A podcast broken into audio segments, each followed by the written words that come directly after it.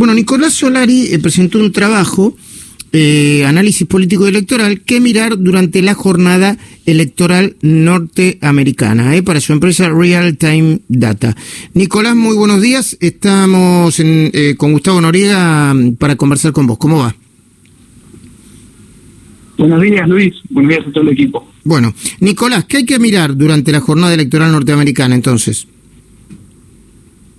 Bueno, hay que mirar varias cosas, pero si lo, si lo tuviéramos que resumir, yo creo que lo primero que hay que mirar es dónde termina, en qué nivel termina el nivel de voto anticipado.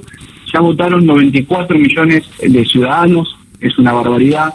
Y en esos números hay una, una ventaja. Hay algunos estados, 19 estados puntualmente de los Estados Unidos, que dicen o que eh, publican esos votos que corresponden a, electores registrados con algún partido. Y entre los 19 estados que dan esta información nos están diciendo que los demócratas están ganando 45% a 30% del voto en esos 19 estados. Entonces, la primera la primera, el primer indicador que hay que mirar es cuánta gente votó anticipadamente. Cuanta más gente vota anticipadamente, mejores son las chances de los demócratas, es decir, de Joe Biden, y peores la del republicano Donald Trump. ¿Por qué? Porque los demócratas han manifestado y han hecho una campaña para votar anticipadamente. Es decir, nuevamente, cuanto más sea el voto anticipado, más probabilidades va a tener el demócrata Joe Biden de desbancar al presidente Donald Trump. El segundo tema que hay que ver mañana, el día de la elección, es eh, si, si hay una participación importante, sobre todo de las minorías. Vos sabés que aquí en los Estados Unidos eh, la división racial, si querés, correlaciona de alguna manera con las preferencias políticas. Eh, y en ese sentido las minorías, los afroamericanos eh, y los latinos particularmente, tienen en general una predisposición mayor a votar por los demócratas, así que si nuevamente vemos que los afroamericanos y los latinos concurren masivamente a las urnas en el día de mañana, también vamos a tener indicadores de que va a ser una buena jornada para los demócratas y si eso no pasa, eh, Donald Trump va a incrementar sus chances de, mantenerse en la Casa Blanca. Y luego, puntualmente, a lo largo de, la noche, cuando empiecen a tener eh, las primeras bocas de urno, cuando tengamos los primeros resultados preliminares, hay que ver los resultados en algunos estados que son clave, que se llaman los estados péndulos o los swing states, que son los estados que terminan definiendo la elección porque son los que cambian de manos entre republicanos y demócratas de una elección a otra. Los estados más importantes para que veamos en el día de mañana los podemos agrupar en, tres bloques. El primer bloque es el estado de, la Florida, aquí donde vivo yo, en la ciudad de Miami. Es un estado que ha, en las últimas siete elecciones ha votado siempre, eh, eh, el candidato que ha ganado en la Florida ha ganado a nivel nacional, es decir, que hay un indicador importante ahí. Eh, Donald Trump se llevó el Estado hace cuatro años por 1,2% de los votos, es decir, que estuvo muy parejo, y esta elección las encuestas están mostrando nuevamente un escenario eh, de mucha paridad. Muy bien. Eh, Además, Donald Trump no ganara en la Florida, disculpa, sí, perdón. no, no, termina con la idea, por favor que si Donald Trump no ganara en la Florida, la Florida va a ser uno de los estados que va a tener resultados más temprano porque está muy muy habituada a contar grandes cantidades de voto anticipado por correo. Es decir, que eso de las 10, 10 y media de la noche Argentina vamos a tener resultados de la Florida. Si en Florida ganó Donald Trump, Donald Trump todavía tiene un camino para mantener la, la Casa Blanca, para ser reelecto. Si Donald Trump pierde la Florida, la elección se le cierra mucho y es muy improbable que termine ganando la elección. Muy bien. Eh, Gustavo Noriega, te está escuchando Nicolás Solari. Sí, Nicolás, eh, imagino que buena parte de ese voto adelantado que se dio de manera récord en estas elecciones tiene que ver con el con la con el COVID-19, con el miedo a estar congregado, digamos.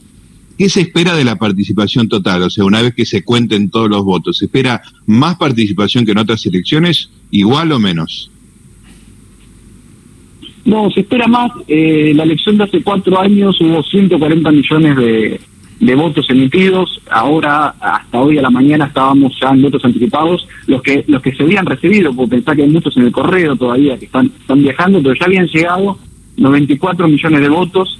Se espera que se, que se quiebre el récord de, de hace cuatro años de 140 millones de votos. Es una elección que está generando un poco más de entusiasmo, te diría. La elección de hace cuatro años era la elección entre dos candidatos eh, que un poco como pasaba en la Argentina, ¿no? Cuando decíamos es una elección entre menos malos y Cristina, que Alberto, acá pasaba un poco lo mismo, ni, ni, ni Hillary Clinton ni Donald Trump tenían niveles de, aceptación positivos, sino todo lo contrario, tenían eh, balances deficitarios entre su imagen positiva y su imagen negativa. Esta elección es un poco distinta, fundamentalmente porque Biden no tiene esos niveles tan negativos. Si bien es un candidato que a mí me parece bastante insulso, bastante apático, eh, sí las bases demócratas están eh, interesadas en desbancar a, Donald Trump de, la casa la Casa Blanca, ¿no es cierto? Y los candidatos y los eh, los simpatizantes de Donald Trump todo lo contrario, están muy energizados para mantenerlo. Así que me parece que va a subir un poquito la, participación, los números muestran que va a subir,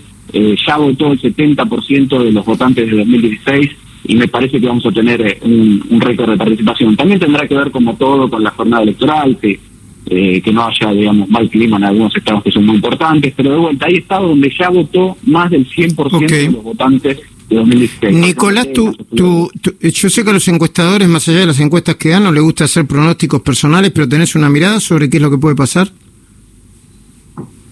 Sí, yo creo que Biden y los demócratas están bien posicionados para ganar la elección, tienen mayores probabilidades de hacerlo. De todos modos, Donald Trump tiene un camino hacia la Casa Blanca.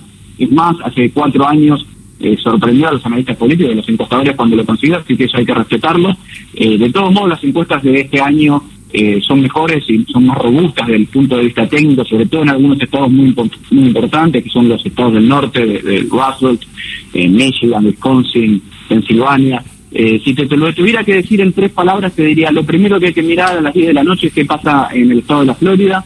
Si Trump gana, tiene posibilidad de ser reelecto. Luego hay que mirar qué pasa en otros tres estados del sur, que son Arizona, Carolina del Norte y Georgia si Trump gana en dos de esos tres, va a tener más posibilidades de ser reelecto. Y por último, eh, en la madrugada, probablemente ya los días subsiguientes, hay que mirar qué pasa en esos estados que te mencionaba, en Pensilvania, Wisconsin y Michigan, que son los que finalmente van a terminar la elección. Y en última instancia, si la cuestión estuviera muy embarrada, termina definiendo la Corte Suprema de los Estados Unidos. Gracias, Nicolás Solari.